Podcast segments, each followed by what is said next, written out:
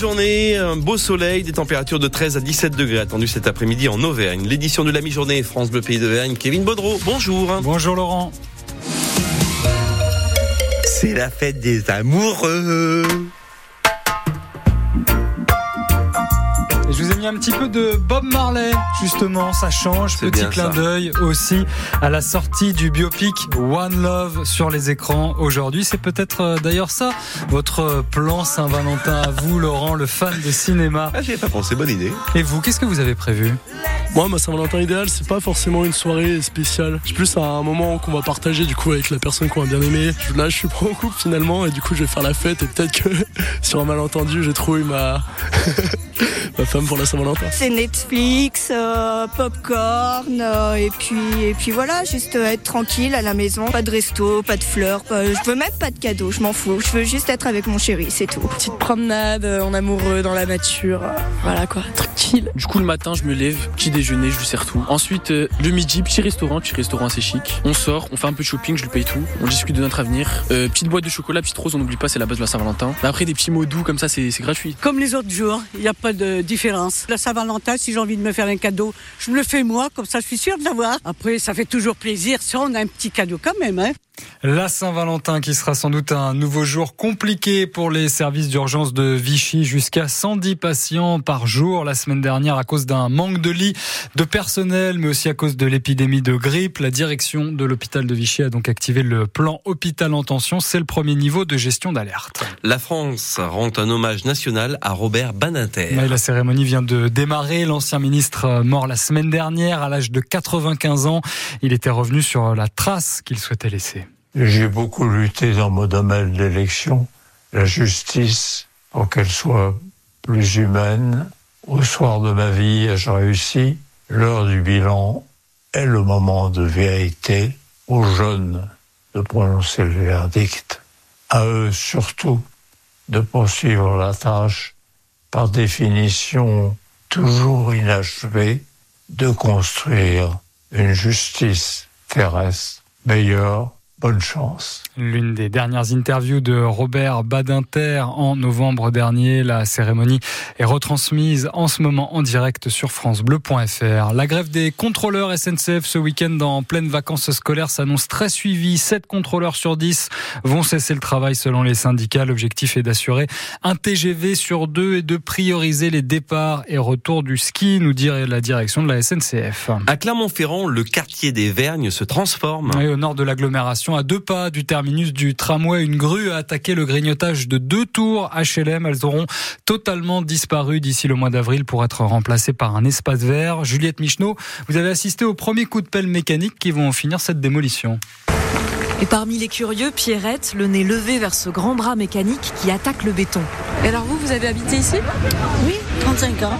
Mais j'habitais au 19, moi, là. C'est la tour voisine, le 21, qui va disparaître en premier. Je voulais quand même voir cette fameuse grignoteuse. C'est impressionnant quand même de la voir. Hein. Pierrette fait partie des 121 familles relogées. Comme elle, près de la moitié étaient là depuis plus de 10 ans et 57% ont demandé à rester dans les quartiers nord de Clermont. Moi, je voulais rester dans le quartier parce que c'est retiré quand même de la ville. On se croit quand même plus en campagne. On se connaît presque tous. Euh, le plus embêtant, c'est qu'il n'y a pas de commerce. Alors la municipalité le sait, dit qu'elle cherche aussi des médecins. En attendant, le but, c'est de continuer à verdir ce quartier des Vernis. L'objectif, c'est aussi que ce quartier vive mieux.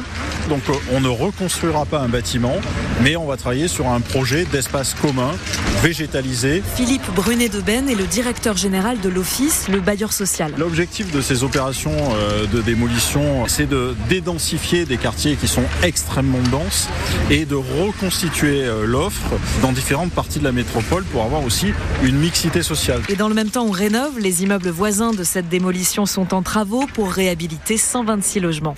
Ce sera bien Geoffroy Guichard à Saint-Etienne pour euh, le Puy Foot. Les dirigeants du club l'annoncent ce matin. Les Poneaux affronteront le Stade Rennais en quart de finale de cette mythique compétition dans le Chaudron le 28 février à 20h45. Mais d'abord, on va suivre les filles. Match pour l'histoire cet après-midi en quart de finale également de la Coupe de France face au PSG. Coup d'envoi à 14h30. Marie Langrené, défenseur et accessoirement lycéenne, a hâte d'en découdre avec les stars de la capitale ça reste dans notre tête euh, tout le temps. Euh, ouais, c'est vraiment exceptionnel. On en parle souvent, on est, on est très heureuse, c'est exceptionnel. Je pense que toute joueuse de foot rêverait de, de jouer contre une telle équipe. C'est l'une des meilleures équipes de football féminin au monde, donc c'est une très très belle chance pour nous et on va, on va la vivre tout ensemble et ça va être exceptionnel. Tout ensemble et avec 3000 supporters au stade Massot, coup d'envoi 14h30. Nous passons à l'info en plus, Kevin, et ce midi, focus sur l'apprentissage. Oui, qui garde encore une mauvaise image. Hein. De nombreux jeunes qui se dirigent vers l'apprentissage d'un métier après la troisième pensent que c'est parce qu'ils n'ont pas réussi à l'école. Pourtant, bien souvent, ces filières permettent de s'épanouir dans du concret. L'Institut des métiers entend donc euh, encore une fois changer cette image, Olivier Vidal. Et parfois, ces filières courtes traînent encore cette image. Métier de bouche, du service à la personne, des métiers dans lesquels on retrouve bien souvent exigence et excellence à l'image des meilleurs apprentis de France. À Clermont-Ferrand, l'Institut des métiers forme 2000 apprentis par an. Beaucoup arrivent motivés avec un projet, d'autres plutôt à reculons. Le directeur général de l'Institut de Clermont, Ludovic Sauvanet. Ils arrivent généralement dans un état d'esprit qui est un état d'esprit euh, positif, mais euh, pour ceux qui ont été orientés sur l'apprentissage, comme étant dans un, un échec du système scolaire euh, classique. Ils arrivent, ils sont démunis. Ils n'ont pas confiance en eux. Et euh, toute la richesse de l'ensemble de nos salariés qui œuvrent au quotidien, c'est de pouvoir les remobiliser. Et petit à petit, quand on met un jeune dans son domaine de compétences, dans le domaine de l'apprentissage notamment, le domaine manuel, ben, il va reprendre confiance en lui. Et petit à petit, il va découvrir que tous les éléments sur lesquels il était un peu dévalorisé, il va en faire un métier d'excellence pour le futur, reprendre confiance en lui et puis trouver un emploi par la suite. Plus de 800 000 contrats d'apprentissage ont été signés l'an passé en France. L'Institut des métiers de Clermont, ce sont 1300 entreprises partenaires, plus de 70 diplômes proposés, 82% de réussite pour les candidats.